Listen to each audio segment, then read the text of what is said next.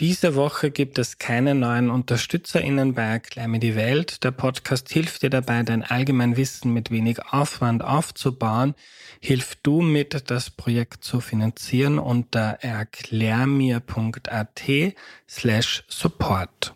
Diese Folge wird präsentiert vom Flip, dem Erste Financial Life Park. Das Flip ist Werbepartner für vier Episoden zu Hintergründen zu unserem Wirtschaftssystem.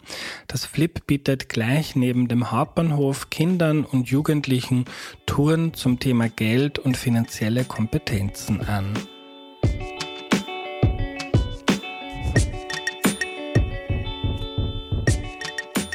Hallo, ich bin der Andreas und das ist Erklär mir die Welt, der Podcast, mit dem du die Welt jede Woche ein bisschen besser verstehen sollst. Heute reden wir darüber, was von der Globalisierung bleibt nach Trump oder vielleicht wieder bald mit Trump, nach Corona, dem Ukraine-Krieg und großen geopolitischen Konflikten zwischen den USA, China und der EU und darüber rede ich mit Gabriel Felbermeier. Hallo. Grüß dich, Andreas. Hallo, lieber Gabriel, danke, dass du dir die Zeit nimmst. Kannst du dich zu Beginn kurz vorstellen, bitte? Ja, gerne. Gabriel Felbermeier, bin der Direktor des Österreichischen Instituts für Wirtschaftsforschung, auch WIFO genannt, gerne verwechselt mit dem WIFI. Ja. Jetzt schon der erste Beitrag heute, dass diese Verwechslung ein bisschen seltener passiert in Österreich. WIFO, Wirtschaftsforschungsinstitut. Gleichzeitig bin ich Professor an der Wirtschaftsuniversität. Wirtschaftspolitik in all ihren Ausprägungen, aber dann wieder ganz besonders alles, was mit dem Außenhandel und der Außenwirtschaft äh, zu tun hat. Das ist mein mein Aufgaben- und Forschungsgebiet. Gabriel, es gab jetzt in den letzten Jahren, ich habe es kurz skizziert, immer wieder Themen, wo sich viele Menschen gedacht haben, na vielleicht war das doch nicht so schlau, dass mit der Globalisierung, ob jetzt Medikamente gefehlt haben, ob plötzlich Russland in der Ukraine einmarschiert und wir dort jedes Jahr Milliarden hinüberweisen für unser Gas. Und jetzt auch mit Blick auf China, wo es ja einen Konflikt um Taiwan gibt, wo sehr viele Mikrochips hergestellt werden, die für ganz viele Anwendungen extrem relevant sind. Kannst du uns mal ein bisschen skizzieren? Es gibt ja, manche nennen es Hyperglobalisierung. Globalisierung hat immer mehr zugenommen im Verlauf der letzten Jahrzehnte. Und jetzt in den letzten Jahren redet man ein bisschen oder manche zumindest von Deglobalisierung. Kannst du uns mal einordnen, was da stattfindet und so ein bisschen auch historisch? Ja, gerne. Naja, also einerseits muss man schon mal sagen, dass die Globalisierung als Phänomen kommt und geht.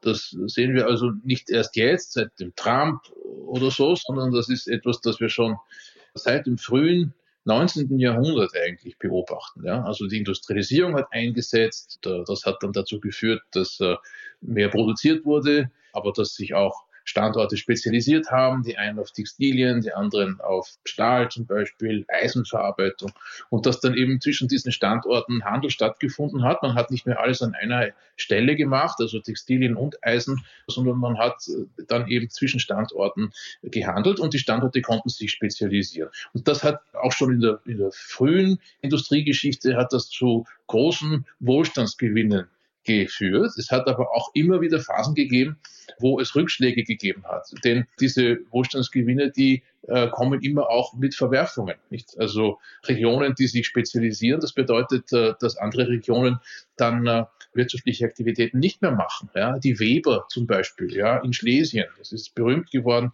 äh, die wurden plötzlich äh, durch äh, Importwettbewerb aus Großbritannien arbeitslos und haben sich gegen diese Globalisierung gewehrt. Das kann man gut verstehen, dass sie sich gewehrt haben. Und das, das kann man sozusagen immer wieder in der Geschichte feststellen, dass es Episoden gibt, äh, wo neue Technologien, neue Märkte, die plötzlich verfügbar wurden. China, ja, vor 50 Jahren eine sozusagen irrelevante, aber große Volkswirtschaft, aber irrelevant für die Weltwirtschaft. Dann kommt das plötzlich in das Welthandelssystem hinein. Plötzlich sind 1,4 Milliarden Menschen in der internationalen Arbeitsteilung. Das hat Riesiges bewirkt, ja, auch den Wohlstand bei uns. Wir haben viele Güter sehr günstig äh, erwerben können, von Schuhen, Kleidung, Elektronik, viele Industrieteile. Ja, das hat Wohlstand geschaffen, weil wir mit unserer eigenen Arbeit mehr Güter äh, leisten können. Aber es hat eben auch in vielen Industrien Verwerfungen hervorgerufen und es hat auch etwas getan, nämlich Abhängigkeiten hergestellt. Ja, das passiert immer. Ja, das hat, das hat schon Adam Smith vor 250 Jahren, 1776, äh, gesehen, dass die Arbeitsteilung die internationale einen riesigen äh, Wohlstandsmotor darstellt, einerseits, ja, andererseits aber eben auch Abhängigkeiten schafft. Und Adam Smith hat, hat, nachdem er die Arbeitsteilung genügend gepriesen hat, in seinem Buch gesagt, Defense is of much greater importance than opulence. Ja, also die Verteidigung oder die Sicherheit sei viel wichtiger als die Opulenz, also der Wohlstand. Und man solle sich bitte nicht, hat er da gemeint, abhängig machen von den Holländern, die damals äh, eine wichtige, ein wichtiger Wettbewerber waren für die Briten. Äh, und er hat ganz strenge protektionistische Regeln auch verteidigt. Ja. Derselbe Adam Smith, der als Gründungsvater der modernen Außenwirtschaft und der modernen Volkswirtschaftslehre schlechthin gilt, ganz strenge Protektionismusmaßnahmen verteidigt, nämlich die sogenannten Navigation Acts, die den Holländern es verboten haben, Waren in englischen Häfen auszuladen oder Waren einzuladen. Das ist ziemlich heftiger Protektionismus, der Adam Smith fand das gut, weil er sich Sorgen gemacht hat, dass die Holländer, wenn die mal die Weltmeere beherrschen, die Briten beinhart Reinhard ausbeuten. Das haben die Briten dann selber gemacht, über, über 200 Jahre sozusagen. Britannia rules the waves, ja, äh, war genau das, ein Monopol im, im Welthandel. Äh, und deswegen ist das nicht so furchtbar außergewöhnlich, dass es Episoden gibt, wo es Hyperglobalisierung gibt. Das ist tatsächlich ein bekanntes Vokabel, das kommt von Danny Roderick in Harvard. Und dann wieder Episoden, wo die Kosten der Globalisierung sichtbar werden. Die Verteilungskosten, die es gibt.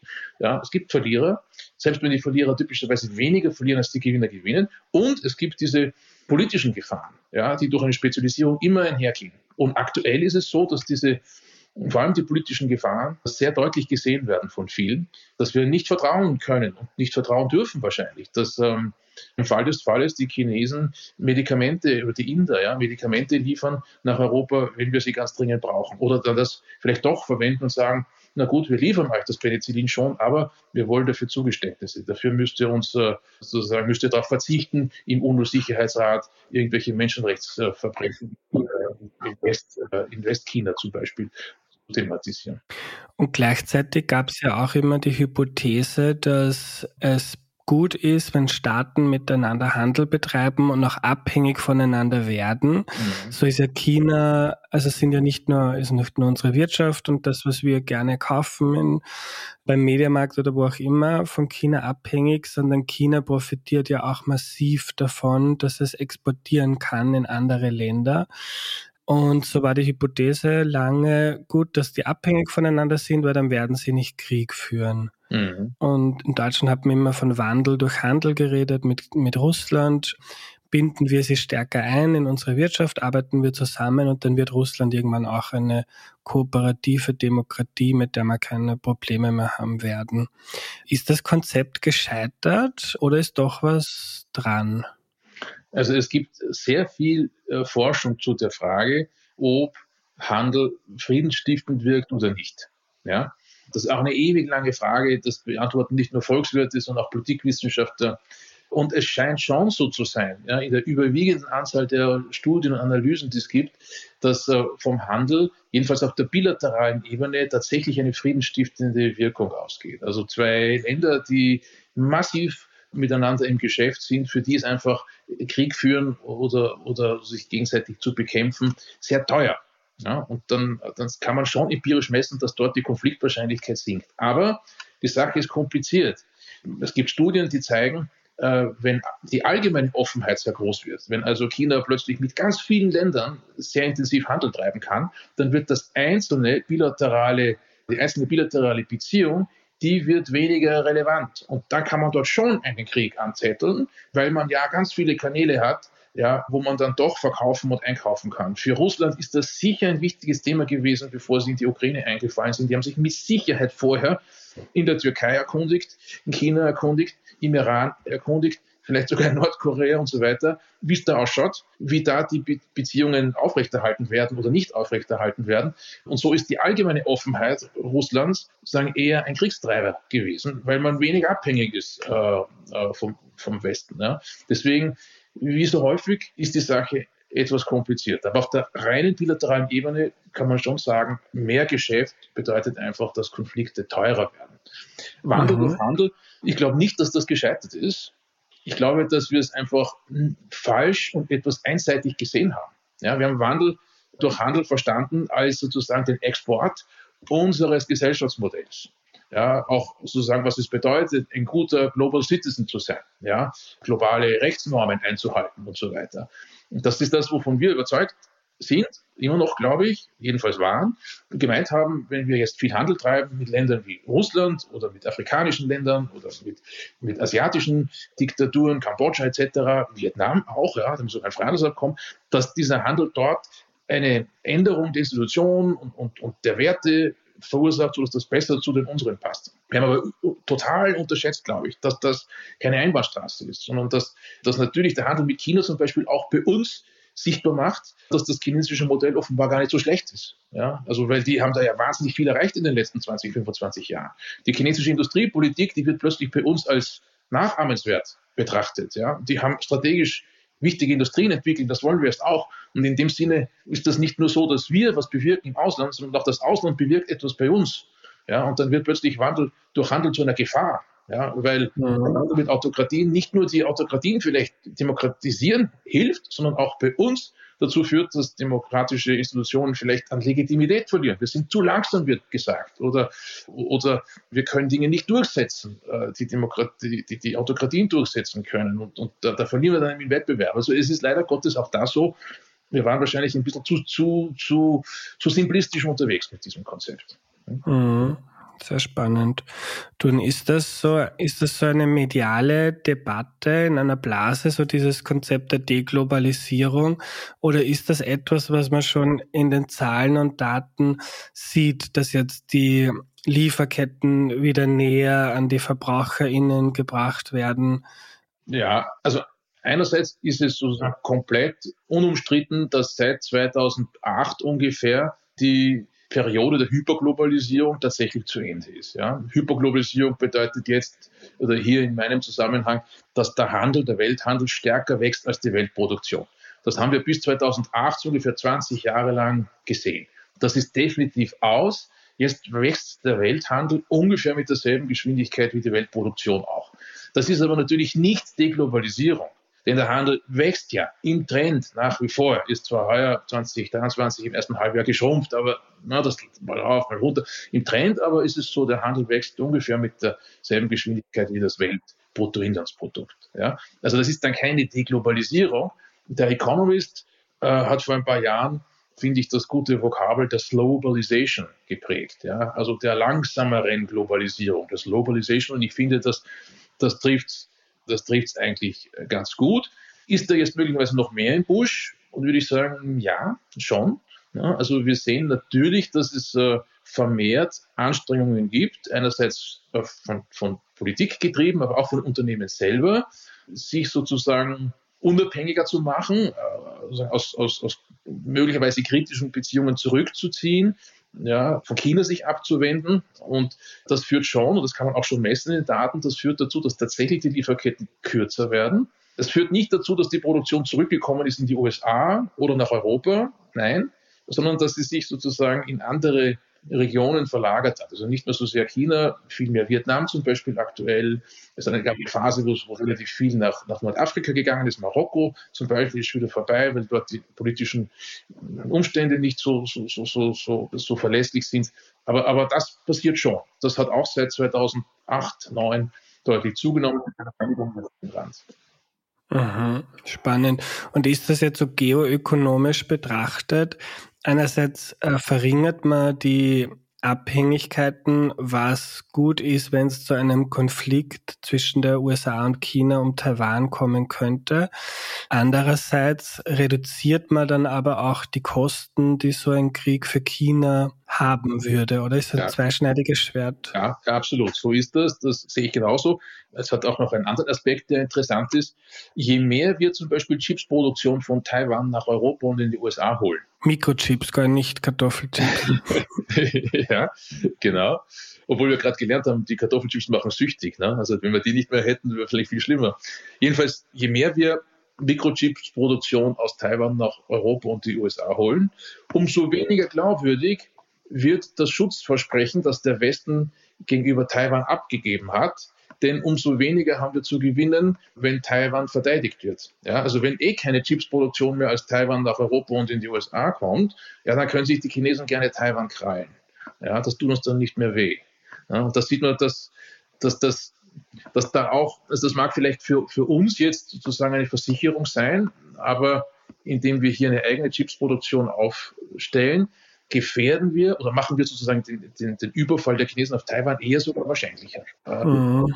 Das ist auch wieder so ein, finde ich, ein netter Hinweis auf die, auf die Komplexitäten, die da im Spiel sind. Ja, kannst du ein bisschen reden über so Klima- und ökologische Aspekte? Da wird ja auch geschaut, wie viel der, wie, wie groß sind die Abhängigkeiten jetzt bei den Rohstoffen, seltenen Erden oder auch jetzt China wird ganz stark in der E-Auto-Produktion, bei den Batterien und so weiter, wo einerseits die Preise stark gesunken sind dadurch und auch die Energiewende stark vorangetrieben wird dadurch, aber gleichzeitig China dann irgendwann sagen könnte, okay, ihr könnt euch jetzt aussuchen, entweder ihr seid politisch lieb zu uns oder es gibt, ihr könnt keine eigene Klimapolitik mehr machen, jetzt ein bisschen überspitzt. Mhm. Ja, genau. Ich glaube, dass die dass diese Gefahr natürlich da ist und äh, die Aufgabe der Politik wird sein, in den nächsten Jahren darauf hinzuwirken, dass in allen Bereichen, nicht nur in den klimapolitisch sensiblen, äh, eigentlich in allen, die Diversifizierung unserer Lieferketten steigt. Nicht? Und das heißt, dass man dann sehr alles gut läuft, billige Solarpaneele aus China kauft, äh, vielleicht das eine oder andere günstige Elektroauto nach Europa holt. Das ist gut für unsere Energie, für unsere klimapolitischen Ambitionen. Aber dass wir für den Notfall einen Plan B, vielleicht einen Plan C haben. Und diesen Plan B und C, die müssen jetzt entstehen und die, an denen muss man arbeiten. Da passiert mehr, als, als man wahrnimmt, weil diese Pläne ja oft, oft sozusagen nicht aktiviert werden müssen. Ja, die sind da, können aber eingesetzt werden. Das hat man gut gesehen im letzten Jahr, als plötzlich kein russisches Gas mehr nach Deutschland vor allem kam. Österreich ist ja hier eine Ausnahme. Aber Deutschland bekommt tatsächlich kein russisches Gas mehr, jedenfalls nicht mehr auf dem Pipeline-Weg, Flüssiggas schon noch. Und hat man gesehen, es gibt auch, es gibt alternative Lieferwege, die waren halt nicht genutzt.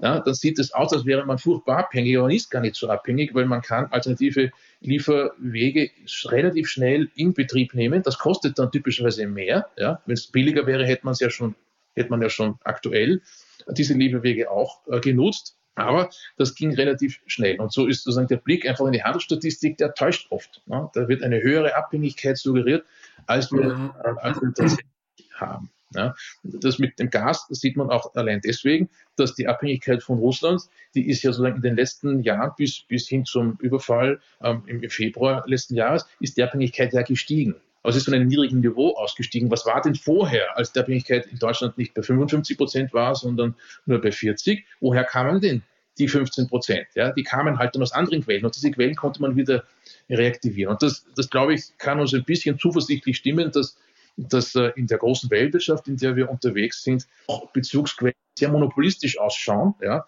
in Wahrheit so, so eng gar nicht sind, weil es eben mhm. jetzt Option B, Option C gibt, die aber nicht gebraucht werden weil sie teuer sind, aber gebraucht werden können, wenn, wenn die Krise eintritt. Ja, ich finde das so spannend. Ich habe äh, von dir ein Papier gelesen, wo du von, ich glaube, sicherheitspolitischen Externalitäten gesprochen hast. Ist jetzt ein Wort, das für Nicht-Ökonomen, dem man gar nichts anfangen kann. Aber Globalisierung war ja immer so ein Phänomen, stark getrieben einerseits von der Politik, aber auch von den Unternehmen die sich einfach schauen, wo kann man das am günstigsten produzieren. Mhm. Hat viele Dinge billiger gemacht, auch viele Jobs geschaffen. Aber was die Unternehmen halt logischerweise nicht mit einberechnen ist, ist es sinnvoll für die EU, für Österreich, massiv abhängig zu sein von Importen von einem Land, mit dem es vielleicht in zehn Jahren einen politischen Konflikt gibt. Und so wie es so das kennt man jetzt schon aus dem, aus dem Umweltbereich, so wie CO2 zum Beispiel Externalität ist, weil es große Umweltschäden verursacht, die aber nicht im Preis drinnen sind, darum CO2, Steuer. so gibt es da auch Externalitäten in im, im Handel. Und dann ist die Politik gefragt, um das zu korrigieren und Anreize zu setzen. Was kann denn da die EU oder Österreich machen, um das zu lenken? Ja, also zunächst einmal ist es, ist es wichtig, sich dieser Externalität überhaupt mal bewusst zu werden. Denn was daraus folgt, ist, dass es auch sozusagen eine, eine ganz klassische ökonomische Begründung für staatlichen Interventionismus gibt. Ja, also wir, wir greifen ja auch bei der CO2-Bepreisung in den Markt ein, weil wir, weil wir wissen, die Unternehmen oder auch die privaten Akteure, die nehmen dieses, die, die Folgen, die globalen Folgen von CO2-Emissionen nicht in ihr Kalkül auf. Und genauso nimmt eine, auch große, nehmen große Gasverbraucher, wie, ich weiß nicht, die Föst in Österreich oder BASF in Deutschland, nicht in ihr Kalkül auf, dass sie mit ihrem Einkauf in Russland die deutsche und österreichische und europäische Außenpolitik in Bedrängnis bringen können, ja, was jetzt geschehen ist. Und das ist diese, diese, diese, diese Externalität, von der da die Rede ist. Was kann die Politik dagegen tun? Nun, sie, sie sollte vor allem alle Hindernisse aus dem Weg räumen, die Diversifizierung verhindern. Ja, das heißt zum Beispiel, dass wir mit möglichst vielen Ländern möglichst viel Rechtssicherheit haben sollten, dass sich Unternehmen verlassen können, dass dann tatsächlich der Plan B auch funktioniert und, und nicht dort irgendein Regime sagt, nö. Ja, haben euch die Chinesen was abgedreht, wir drehen da auch ab. Ja, das ist schlecht. Also wir müssen also möglichst, möglichst viele Freihandelsabkommen eigentlich abschließen. Ja, so, die sind auch nicht immer unschuldig und haben, na, haben auch, werden zu Recht in Teilen kritisiert, aber Rechtssicherheit schaffen. Was wir tun sollten, ist äh, auch äh, die Haus- und Handelspolitik, die wir haben, die Instrumente, die wir haben, stärker zu nutzen für die Förderung von Diversifizierung, zum Beispiel das sogenannte Anti-Dumping-Recht. Ja, Anti-Dumping-Maßnahmen bedeuten, dass ähm, wir in Europa Schutzzölle erheben können äh, gegen Produzenten von Gütern, die im Ausland produzieren und zu Dumpingpreisen, also unter den Gestehungskosten, bei uns verkaufen. Warum machen die das? Vor allem in China machen das manchmal deswegen, weil sie sagen, sie gehen mal unter den Gestehungspreisen nach Europa und in die USA, dann ruinieren sie dort die heimischen Anbieter die Solarpanelhersteller, vielleicht die Stahlindustrie, wenn die mal weg sind vom Markt, ja, dann hat man ein Monopol und mit diesem Monopol kann man dann nicht nur höhere Preise äh, umsetzen, das ist marktwirtschaftlich, sondern wenn das Monopol staatlich beherrscht wird, kann man damit auch Außenpolitik betreiben. Ja? Und da müssen wir robuster vorgehen dagegen. Ja? Das tut die Kommission auch. Es gibt jetzt ein, äh, in der Generaldirektion Handel eine ganze Stabstelle, die versucht, sozusagen das Handelsrecht sehr viel härter durchzusetzen. Ja? Es gibt einen Enforcement Officer und so. Ja? Das gab es bis vor kurzem nicht. Wir müssen schauen, dass wir dass wir Instrumente haben, wie zum Beispiel die Außenwirtschaftsförderung oder die Versicherung von, von Forderungen an unsere ausländischen Kunden oder die, die, die Finanzierung von Importgeschäften, wo der Staat oft mithilft, dass diese Instrumente äh, auch Sorge tragen, dass dies dass diversifiziert wird. Wenn man also feststellt, äh, die Exportkreditgarantien, die werden zu 80 Prozent für China verbraucht, dann würde man sagen, nein, ja, das, das will man nicht, sondern man will mit diesen Instrumenten äh, mithelfen, dass Exporte und Importe stärker diversifiziert werden. Und dann gibt es halt dann keine staatlich garantierten Versicherungen mehr ab einem gewissen Ausmaß von, von Export- oder Import-Exposure. Äh, ja. Das sind drei Elemente. Es gäbe viel mehr noch, äh, was man tun kann. Ganz zentral scheint mir zu sein, dass wir unsere sozusagen Intelligence im, im, im Sinne von James Bond, ja, unser, unser Wissen über die Lieferketten, über Abhängigkeiten, die wir gegenüber dem Ausland haben, aber auch über Abhängigkeiten, die das Ausland bei uns hat, dass wir dieses Wissen deutlich verbessern. Ja, da ist es oft einfach informationsmäßig nicht gut bestellt. Ja, wir, auch, auch, die mhm. konzeptuellen Dinge, die da wichtig sind, die sind nicht immer vorhanden und, und gut verstanden. Schön hat man das auch wieder gesehen am, am, am russischen Gas, nicht? nämlich dass der Kreml durch die Manipulation des Gaspreises nicht nur den Gasmarkt in gewaltige Unruhe versetzen konnte in Europa, sondern auch den Strommarkt. Und der Strommarkt ist sechsmal so groß wie der Gasmarkt. Ja? Und diesen Hebel, den haben wir verstanden inmitten der Krise, aber zuvor nicht. Also wir haben unsere Abhängigkeit da total unterschätzt, weil wir sozusagen die Merit Order nicht, an der das hängt, ja, Marktmodell für, mhm. weil wir, weil wir das Konzept nicht breit verstanden haben. Ja, ein paar Spezialisten, aber, aber nicht, nicht breit in der, in der, in der, in der Wirtschaftspolitik. Gabriel, ich würde dich gerne in die Glaskugel blicken lassen. Es gibt ja gerade in den letzten Wochen, Monaten immer mehr Konflikte, Bergkarabach, Israel, Kosovo, teilweise Ukraine sowieso. Und wenn man so liest, was da die schlauesten Politikwissenschaftler dazu sagen, dann gibt es viele Gründe anzunehmen, dass das erst der Beginn ist. Und wenn es jetzt wirklich so, wenn sich das zuspitzt und dazwischen und sich da so Blöcke formieren, quasi die Demokratien gegen die Autokratien, China, Russland und Co. Also wenn es da so zu so einer Spaltung kommt, politisch der Welt, was heißt das dann für so ein kleines Land wie Österreich, das stark von Exporten und der Globalisierung abhängig ist? Jetzt gab es so eine Spaltung ja schon im Kalten Krieg, aber damals war, hat halt die Weltwirtschaft noch ein bisschen anders ausgeschaut oder der Westen war noch viel unabhängiger vom Rest der Welt, als er das heute ist. Ja, ist trotzdem eine gute historische Analogie. Natürlich sind wir sehr viel stärker verwoben international als je zuvor, sodass eine Fragmentierung wenn sie ad hoc oder ganz schnell passieren würde, zu großen Schäden führen würde. Aber wenn sich das sozusagen peu à peu entwickelt, na, dann, dann sozusagen wird der eiserne Vorhang sozusagen nicht auf einmal hochgezogen, sondern der, der entsteht langsam. Und das ist dann auch etwas, das man so abrupt gar nicht merkt. Wir haben ja schon vorher darüber gesprochen, seit 2008 ungefähr, ja, sind wir aus dieser Hypoglobalisierungsphase raus. Und, und seitdem gehen die Dinge langsamer vonstatten. Seitdem gehen die Lieferketten auch zurück ganz, ganz wenig über Jahre, ein bisschen schneller jetzt, aber das ist ein, ein schleichender Prozess. China hat sich schon massiv unabhängig gemacht vom Welthandel. Deren, deren Geschäftsmodell hat in den frühen Phasen, also in den 90er Jahren bis 2005, massiv, massiv davon profitiert, dass China exportieren konnte, aber auch Rohstoffe importiert hat und die dann im Land veredelt hat. Das Modell hat sich geändert. Das ist nicht mehr so. China ist überhaupt nicht mehr so offen, wie das in diesen ersten 15 Jahren der Fall war. Das haben wir nicht so richtig bemerkt. Das ist aber trotzdem passiert. Ne? Deswegen glaube ich schon, dass diese dass dieser Vergleich mit, dem, mit der Zeit, wo sich der Westen und der Osten gegenübergestanden haben, gar nicht so schlecht ist.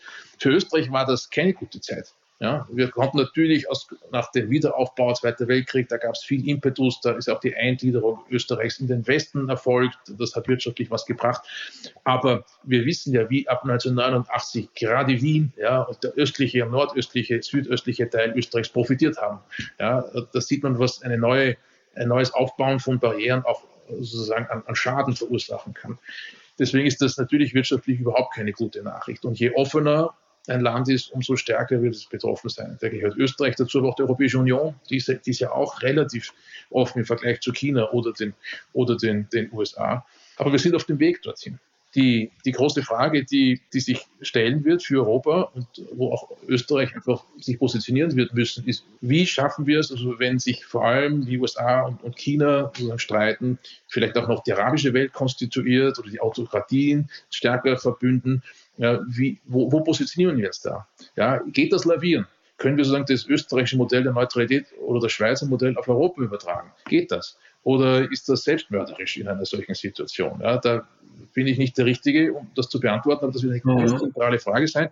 Mein Instinkt, aber das ist jetzt nicht der des Wissenschaftlers, ist, dass äh, wir sozusagen die demokratische Annäherung ja, oder so die, die, Nähe, die wir haben als Demokratien zu, sag ich mal, Vereinten Königreich, zu manchen asiatischen Ländern, Australien, aber auch USA, Kanada, ja, dass die, dass wir uns dazu klar bekennen müssten und dass, wenn wir mit anderen Ländern Autokratien weniger Handel treiben, wir dort vertiefen müssen, damit wir nicht am Ende äh, sozusagen eine Situation haben, wie es eben im Osten Österreichs von den 60er Jahren bis, bis 1989 irgendwie zu spüren war, nämlich Sackgasse äh, und mhm. auch die entsprechenden Perspektivenlosigkeit und Wohlstandsverlust. Ja, also nicht nur also Blockbildung heißt ja nicht zwingend, dass man weniger integriert ist, ja, sondern heißt, dass man mit, mit, mit den Ländern, die inkompatible Wirtschafts- und Gesellschaftssysteme haben, ja, weniger integriert ist, aber gleichzeitig mit anderen vielleicht eine stärkere Integration sucht. Ja, Gabriel, wir kommen zum Schluss. In Österreich gibt es ja traditionell recht viel Globalisierungskritik. Und wenn man uns jetzt zuhört und sich diese ganzen Probleme und Schwierigkeiten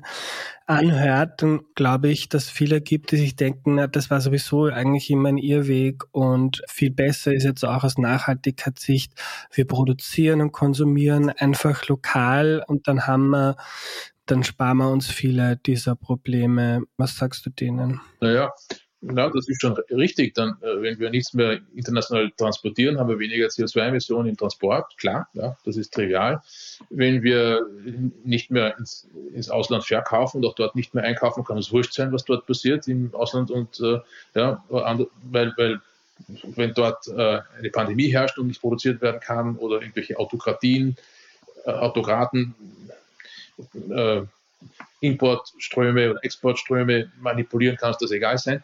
Das ist alles richtig, ja. Aber äh, wir würden massiv an Wohlstand verlieren. Und damit meine ich nicht nur den materiellen Wohlstand, also nicht nur, wie, wie toll das Handy ist und wie schnell das Auto fährt und wie, wie, wie cool mein Home, mein, mein Smart Home ist, ja, das auch, aber wir würden für die Aufrechterhaltung unserer Systeme sehr viel mehr arbeiten müssen. Ja, also das, das ist nicht nur der materielle Wohlstand per se. Äh, wir würden, wir würden äh, in unseren sozialen Sicherungssysteme große, große, große Probleme sehen, etc. Also das geht schon tief hinein.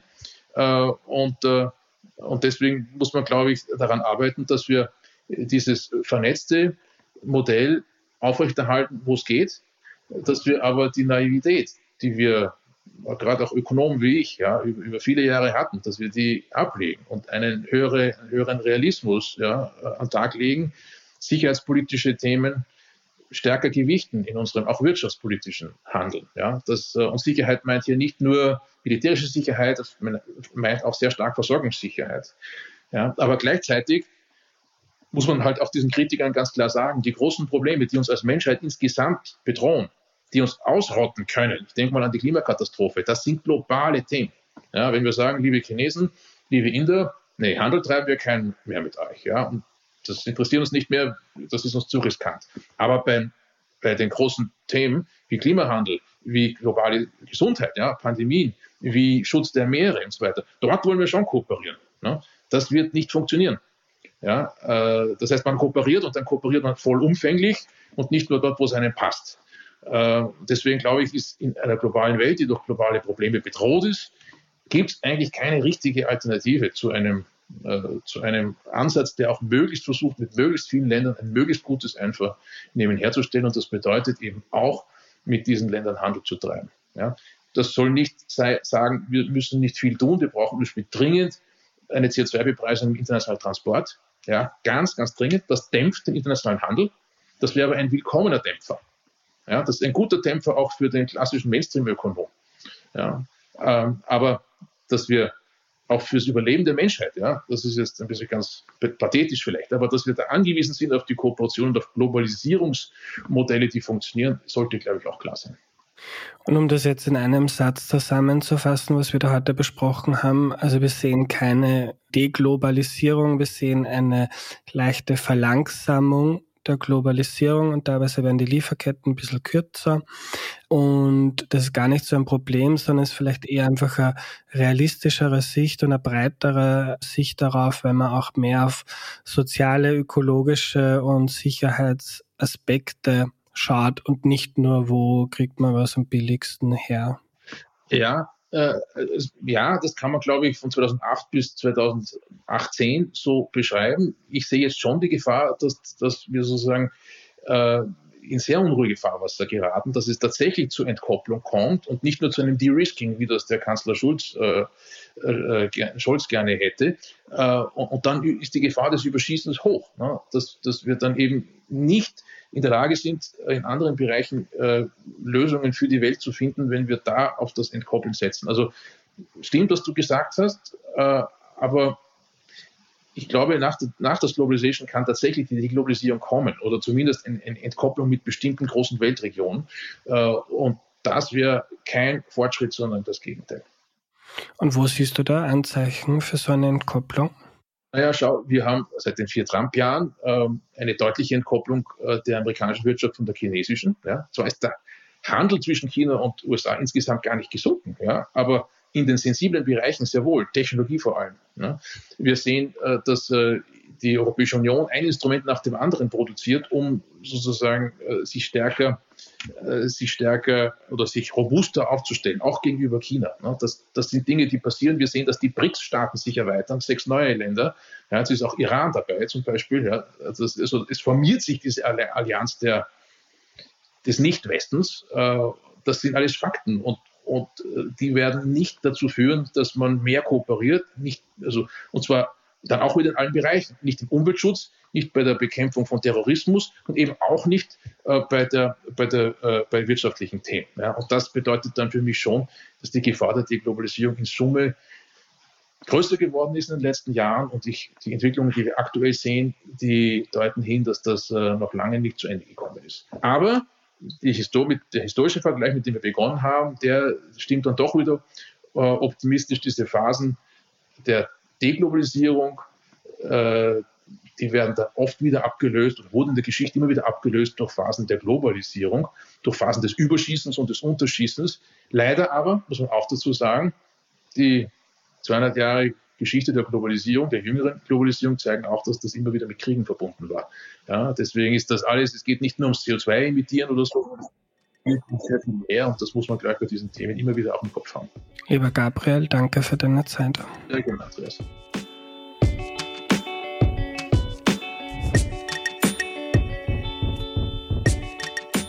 Was nehme ich mir mit? Globalisierung gibt schon lange, aber die vergangenen 200 Jahre hat sie richtig an Fahrt aufgenommen und die vergangenen Jahrzehnte dann mit Vollgas. Seit ich auf der Welt bin, also 1990, gab es eine Phase der Hyperglobalisierung, wo Unternehmen damit begonnen haben, alles und jeden Schritt der Produktion auszulagern, der sich auslagern lässt, wenn man damit Kosten sparen konnte. Da hat also eine extreme Spezialisierung stattgefunden und das ist im Prinzip auch etwas Gutes, denn wenn wir uns spezialisieren, können wir die Sachen besser und schneller herstellen und sparen uns Mühe und Geld. Und wir dürfen auch nicht vergessen, dass diese Phase auch dazu geführt hat, dass die Armut heute mit 8,6 Prozent auf der Welt so niedrig ist, wie sie nie zuvor in der ganzen Geschichte der Menschheit war. Das ist ein Fakt der Geschichte der Globalisierung, der viel zu wenig bekannt ist. Seit der Finanzkrise 2008 ist diese Phase der Hyperglobalisierung zu Ende, die Globalisierung aber nicht. Der Handel entwickelt sich mit dem Wachstum der Wirtschaft mit. Jetzt stehen wir aber womöglich, und so genau weiß das ja keiner, vor einer Wende, die man dann Deglobalisierung nennt. Die stark zunehmenden geopolitischen Konflikte auf der Welt könnten auch dazu führen, dass die wirtschaftliche Globalisierung zurückgefahren wird. Wenn das über viele Jahre langsam Schritt für Schritt geht, dann lässt sich das Steuern und der Schaden für eine kleine offene Volkswirtschaft wie die österreichische, wo Arbeitsplätze stark von Exporten abhängig sind, hält sich dann in Grenzen. Darum ist es auch gut, dass die Politik im Handel eben auch mehr auf Sicherheitsaspekte achtet und gleichzeitig auch mehr auf soziale und ökologische Aspekte. Das nur so nebenbei. Der deutsche Kanzler Scholz nennt das De-Risking, also die großen Risiken aus der Globalisierung rauszunehmen, ohne die Globalisierung abzuwürgen und gar keinen Handel mehr zum Beispiel mit China zu betreiben. Ob das wirklich so passiert und gelingt, das werden wir dann sehen. Wenn du dich weiter informieren möchtest, dann empfehle ich dir noch Folge 61 zu den Grundlagen der Globalisierung und Folge 123 dazu, wie unsere Marktwirtschaft eigentlich funktioniert. Mein persönlicher Tipp in der Arte-Mediathek kann man derzeit Waldheims Walzer ansehen, eine Doku über die Waldheim-Affäre 1986, die Österreich stark geprägt hat. Ganz große Empfehlung. Den Link dazu gibt's in der Podcast-Beschreibung und in den Erklär mir die Welt News. Unser Angebot bei Klär mir die Welt ist, ihr versteht die Welt mit wenig Aufwand besser. Wenn euch das hilft, dann unterstützt den Podcast bitte auf erklärmir.at slash support und schaut mal im Shop vorbei. Dort gibt's T-Shirts, Pullis, Jutebeutel oder Heferl für Erklär mir die Welt Fans. Der Link dazu erklärmir.at slash shop könnt ihr Erklär mir die Welt News gratis abonnieren per Newsletter, Signal oder Telegram. Die Links dafür findet ihr in der Podcast-Beschreibung oder auf der Homepage. Ihr könnt die Erklär mir die Welt News gratis abonnieren per E-Mail, Signal oder Telegram einfach auf erklärmir.at slash news gehen. Dort gibt's Infos über Gewinnspiele, Events, neue Folgen, Fragen, Aufrufe und alle Tipps von mir also Bücher, Filme, Serien und andere Dinge, die ich euch empfehlen kann. Außerdem haben wir einen Discord-Channel zum Connecten untereinander und wir bauen auch gerade einen YouTube-Channel auf. Ihr könnt dort alle Aufnahmen seit Mai auch mit Video anschauen, wenn euch das interessiert. Kurze Ausschnitte davon gibt es auch auf TikTok oder Instagram und wir sind natürlich auch auf Facebook, also wo auch immer du bist, du kannst dich dort mit Erklär mir die Welt connecten und mehr über unsere Arbeit und Inhalte erfahren. Danke an Sidonie Sagmeister, Missing Link, Audio Funnel und DoMotion. Wir hören uns nächste Woche am Dienstag. Kommt dann eine Folge zur Geschichte Israels, ein bisschen Hintergrund zur aktuellen Lage. Bis dahin eine gute Zeit, euer Andreas.